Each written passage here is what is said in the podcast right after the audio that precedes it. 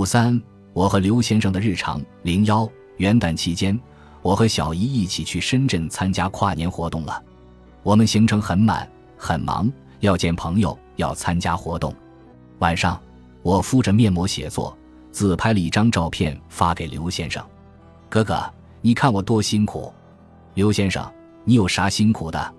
住着酒店，吃着美食，见朋友。我加班，饿着肚子，还要忙装修。看到他的回复，我笑得面膜都掉了。我的情境记忆特别好，就是我们俩什么时候在什么地方见面，发生了什么事情，讲了什么话，我都记得。这一点对我写文章很有帮助，但也闹了很多笑话。我经常会一本正经地给刘先生讲一些道理，他突然感觉到不对劲，因为那些话都是他讲的，我当成自己的感悟了。两个人在一起，这就是互相影响的作用了。刘先生的逻辑能力和分析问题能力真的很强，时间久了，我都被影响了。从这一点，我总结出来，要想进步快。一定要和比自己某方面更强的人在一起。零二有一天，刘先生下班早，我俩一起追《人民的名义》。看完后，他突然对我讲：“妹妹，你能给我讲讲你工作以前的事情吗？”对于过去的很多事情，我基本上都是轻描淡写的总结一下，或者选择性的讲一些令我很自豪的事情，没有讲太多不开心的。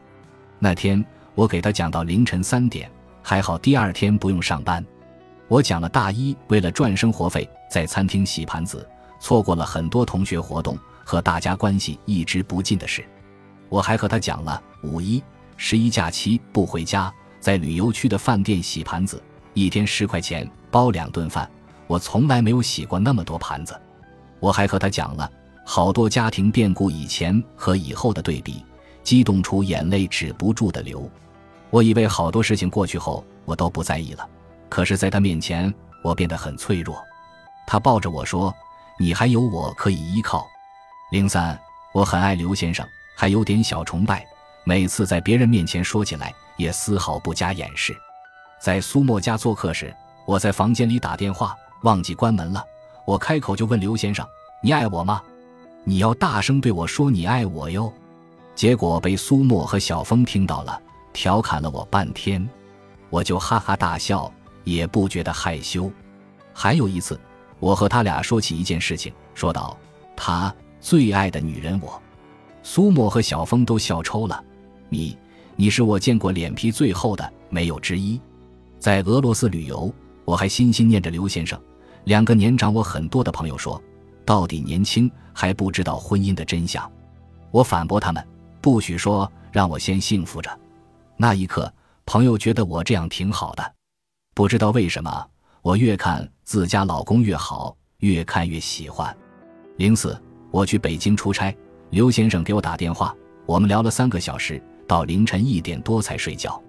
为什么我舍不得挂电话呀？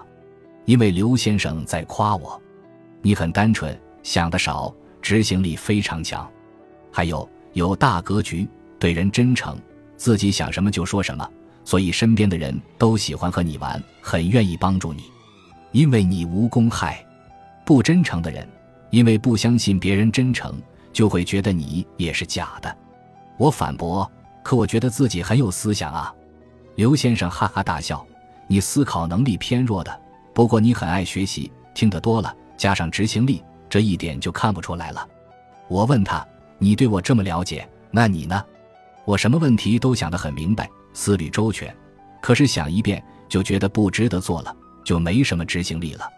零五，我和刘先生讲到承诺这件事情，他说：“你的有些承诺是不能信的，比如整理东西、收拾家务。那我哪些承诺靠谱呢？吹牛说大话。”我瞪了他一眼，他补充道：“因为全部都实现了。”哈哈，这一点我自恋一下，我吹的牛。真的全部实现了。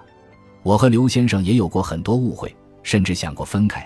可过后，大家都敞开心扉，都了解了对方最真实的想法。吵架过后，感情更好了。同学小峰去上了催眠课，收获很大。其中有一点很触动我：我们不要把自己当做一个智慧的人，而是一个拥有好奇心的人。好奇心不是看热闹，也不是八卦，而是总想着去解决问题。解决不了时，就会想为什么会这样，会去找根源，时刻充满战斗力。在亲密的关系中也是，我们和对方相处，不能把自己放在一个智慧的角度去看问题，认为自己的观点就是对的，对方就应该听我们的，而是要倾听彼此最真实的声音。当我们遇到问题时，要想办法去解决；解决不了的时候，就想一想是什么导致了现在的局面。我和刘先生的婚姻从爱情开始，现在看更像合伙人。我们互相配合，都过上了自己想要的生活。虽然追求不尽相同，但大目标一致。他让我们家的大后方稳定，我负责开拓疆土，赚更多的钱，让我们家的生活变得更好。还有最重要的一点，我们愿意了解对方，欣赏对方，还有自己做不到的事情，也不强求对方。我多次说过。我们没办法改变任何人，只能改变自己去影响别人。有这个大方针在，其他矛盾都是小事，都能很快解决。所谓婚姻，大概就是找一个人来见证我们的成长。我和刘先生在一起，就像从幼儿园开始上学一样。最近的感觉是，终于可以小学毕业，升入初中了。希望在婚姻这所学校里，我们可以一直读下去。一直见证彼此的成长。本集播放完毕，感谢您的收听，喜欢请订阅加关注，主页有更多精彩内容。